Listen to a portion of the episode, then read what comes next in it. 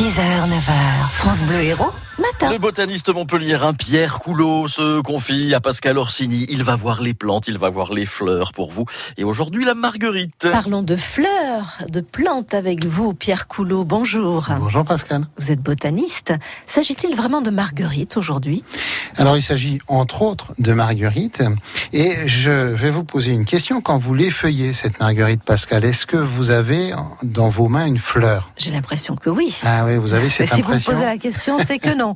Mais oui, mais vous vous trompez, mais vous vous trompez comme tout le monde, Mm. sauf les botanistes. C'est qu'en réalité, ce que vous voyez comme étant une fleur n'est pas une fleur, mais est un ensemble de fleurs. Il s'agit donc euh, d'un regroupement de plusieurs dizaines, voire plusieurs centaines de fleurs.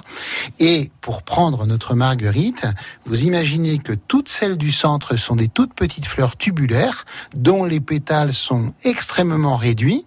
Et puis, toutes celles de la périphérie ont le pétale extérieur et seulement celui-là qui est développé, qu'on appelle une ligule. Et donc, quand vous voyez ce capitule, vous voyez une fleur en réalité.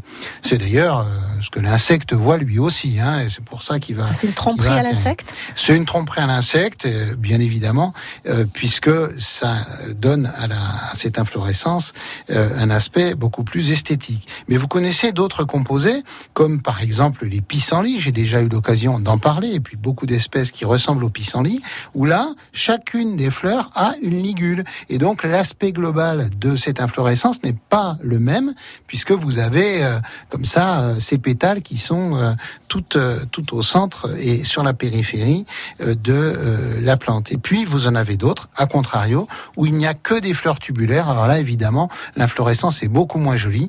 C'est par exemple ce qu'on va trouver chez certaines matricaires entre autres végétaux. Il faut savoir que c'est une famille très importante puisque c'est la deuxième famille la plus importante de la flore mondiale. On est vraiment dans quelque chose qui est le summum de l'élaboration végétale dans ce qu'on appelle les dicotylédones, puisque vous savez qu'il y a deux grandes parties dans les végétaux supérieurs, les monocotylédones dont l'évolution sub- sublime est les orchidées, et puis nos dicotylédones dont l'évolution ultime est les composés.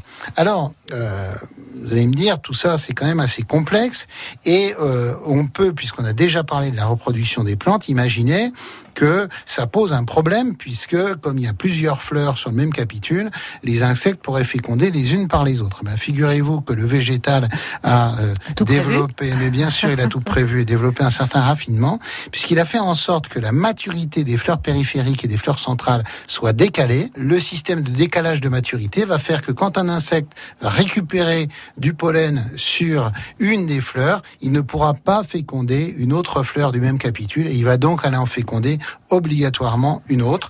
Et puis, vous avez dans cette famille également le raffinement dans la dispersion où les fruits sont ornés, c'est-à-dire ils sont couverts de d'épines ou de crochets pour là être emportés par les animaux. Donc c'est une famille absolument remarquable et là encore, peut-être que nos auditeurs verront une marguerite avec toujours autant de plaisir, mais un peu différemment. Ah, c'est sûr. On ne cueillera pas la marguerite de la même manière. Merci, Pierre Coulot. Merci.